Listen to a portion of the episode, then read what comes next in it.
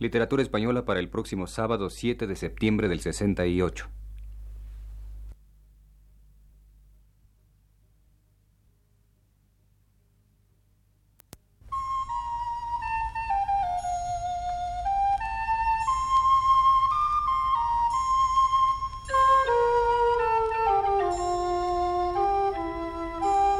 Les ofrecemos, señoras y señores, el programa Literatura Española,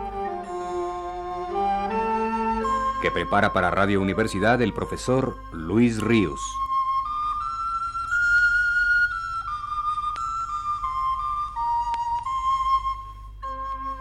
El profesor Ríos nos dice, Hoy he de hacer una pausa en el tema del que me venía ocupando hace un par de semanas, la huella popular en la obra de Federico García Lorca, acerca del cual continuaré hablando la semana próxima, con el objeto de dedicar el programa de hoy a León Felipe, el gran poeta, el hombre ejemplar, que desde hace varias semanas está recluido en un sanatorio, luchando aún con sus 84 años a cuestas por vivir. Con la ferviente esperanza de que llegue a recuperarse, he de hablar hoy, leyéndolo fragmentariamente, de uno de los poemas de su hasta ahora último libro, Oh este viejo y roto violín, el poema autobiográfico que él intituló Escuela, y que es sin duda uno de los más admirables, no sólo de su obra entera, sino de los que se hayan compuesto en lengua castellana. En este poema es su propia vida la que el poeta transmuta de materia en forma. Pertenece, pues, Escuela a la poesía más estrictamente autobiográfica de León Felipe, enlazándose principalmente con la primera parte del poema Qué lástima, de su primer libro, Versos y oraciones de caminante. La composición de este poema es de una gran sencillez, sostenida por un hilo narrativo a través del cual el poeta va contándonos su experiencia del mundo y de su propia intimidad, destacando los incidentes particulares vividos u observados que se le revelaron con más alto valor simbólico. Y esta narración está engarzada y cobra profundo sentido en la incitación afectiva que el poeta tuvo para echarse a andar los caminos en busca de sí mismo, y en el formidable encuentro final con su conciencia, una vez cumplido su destino de Romero. Esa incitación primera está expresada así al comienzo del poema.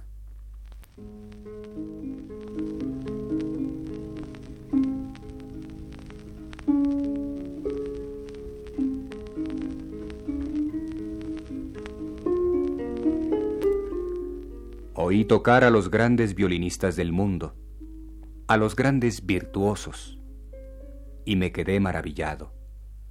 Si yo tocase así, como un virtuoso. Pero yo no tenía escuela, ni disciplina, ni método. Y sin estas tres virtudes no se puede ser virtuoso. Me entristecí y me fui por el mundo a llorar mi desdicha. Una vez oí, en un lugar no sé cuál, solo el virtuoso puede ver un día la cara de Dios. Yo sé que la palabra virtuoso tiene un significado equívoco, anfipológico.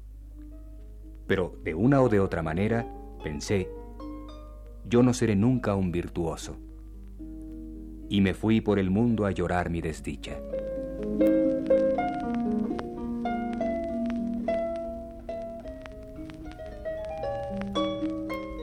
Se inicia entonces el recuento de sucesos vividos, con la celeridad con que dicen que pasan por la mente del moribundo los principales episodios de su vida.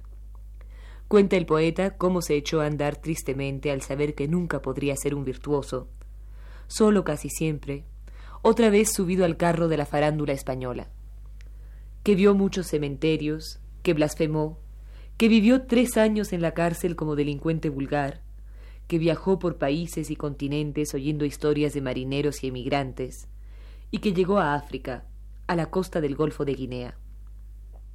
Y todo esto lo cuenta con una absoluta sencillez, claridad, apegado a la más prosaica realidad, como una historia. De esta manera, por ejemplo.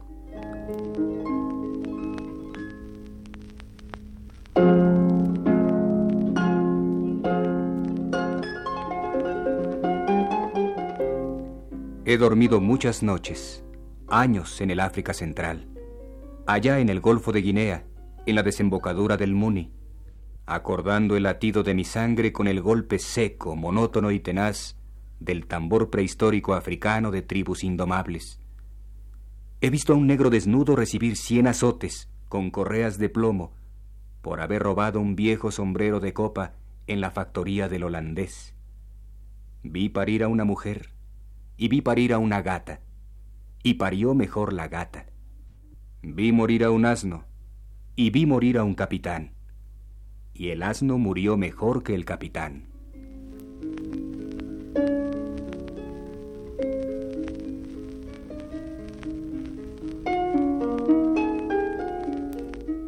Sigue narrando el poeta su peregrinar por el mundo. Nos habla de la guerra sangrienta a la que asistió, de las ciudades bombardeadas, de los escombros y de los cientos de cadáveres que contó una noche en una ciudad, buscando el cuerpo de un amigo muerto.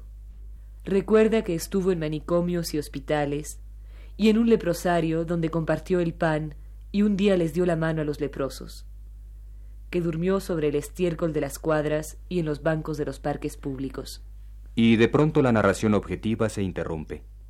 Es ahora como un hondísimo lamento lo que el poeta recuerda y revive. Alude a su cuerpo, a una llaga en su cuerpo. La nombra, pero no explica exactamente qué es. ¿Será tan solo una metáfora? De cualquier manera, la interrupción de la narración histórica es violenta. No es ya la voz de un narrador, sino el lamento solo de un espíritu llagado el que se escucha a través de estas palabras.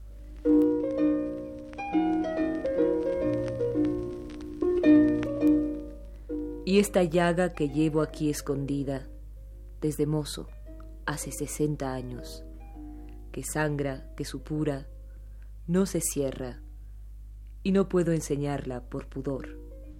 No es herida gloriosa de la guerra, pero hay llagas redentoras.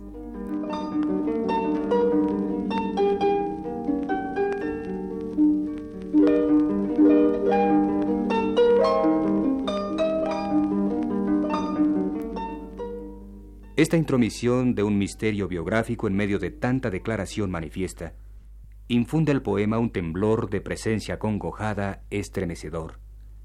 Y a ese misterio se añade otra referencia más vaga y nebulosa, y más desasosegante todavía porque alude a una experiencia dramática, sin perfiles, apasionadamente confusa, que introdujo en la mente del poeta la idea terrible del suicidio. He aquí el maravilloso, extraño fragmento del poema a que me refiero.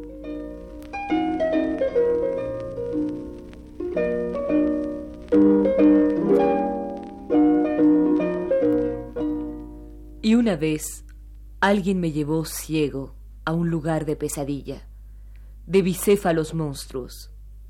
Alguien. O fue el veneno antiguo y poderoso de mi sangre, que está ahí, agazapado como un tigre, se levanta a veces, deforma el amor y me deja sin defensa, en un mundo subyugante, satánico y angélico a la vez, donde se pierde por fin la voluntad, y uno ya no puede decir quién quiere que venza, si la luz o la sombra. Sin embargo, aquella vez vencieron y me salvaron los ángeles. Pero yo no fui un soldado valiente. Oh, el amor, el amor. ¿Qué forma toma a veces? ¿Por qué ha de ser así? ¿Por qué este veneno de la sangre está ahí siempre, agazapado como un tigre, y no se va? Y a veces se levanta y lucha, y ay, puede más que los ángeles. Volví a blasfemar. Otra vez, desesperado, quise escaparme por la puerta maldita y condenada, y mi ángel de la guarda me tomó de los hombros y me dijo severo, No es hora todavía, hay que esperar. Y esperé, y sufrí, y lloré otra vez.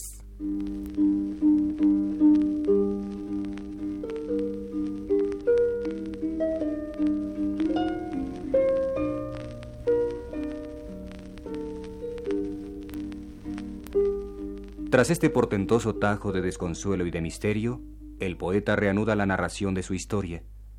Nos cuenta que ha visto llorar a mucha gente, que vivió seis años en los Estados Unidos buscando a Whitman y que nadie lo conocía allí, que llegó a México, donde ha vivido tantos años y ha presenciado monstruosidades y milagros, que ha acompañado a la muerte muchas veces y que es hermano de todos los desterrados del mundo. Y llega al final. El círculo del poema se cierra tras una rápida recapitulación, con la expresión del asombro del poeta al encontrarse por fin a sí mismo, al cabo de esa larga peregrinación por el mundo y por su interior. Y la expresión de ese asombro está dotada de una sabia ironía, pues lo que el poema al cabo venía encerrando era una formidable paradoja. Así concluye.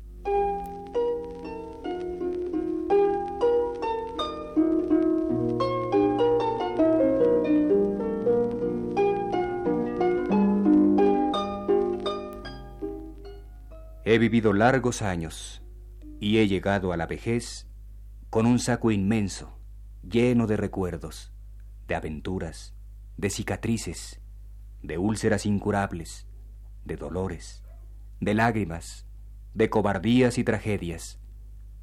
Y ahora, de repente, a los ochenta años, me doy cuenta de que sé tocar muy bien el violín, que soy un virtuoso, que puedo tocar en los grandes conciertos del mundo. Me gusta haber llegado a la vejez siendo un gran violinista, un virtuoso. Pero con esta definición que oí cierta vez en un lugar, no sé cuál, solo el virtuoso puede ver un día la cara de Dios.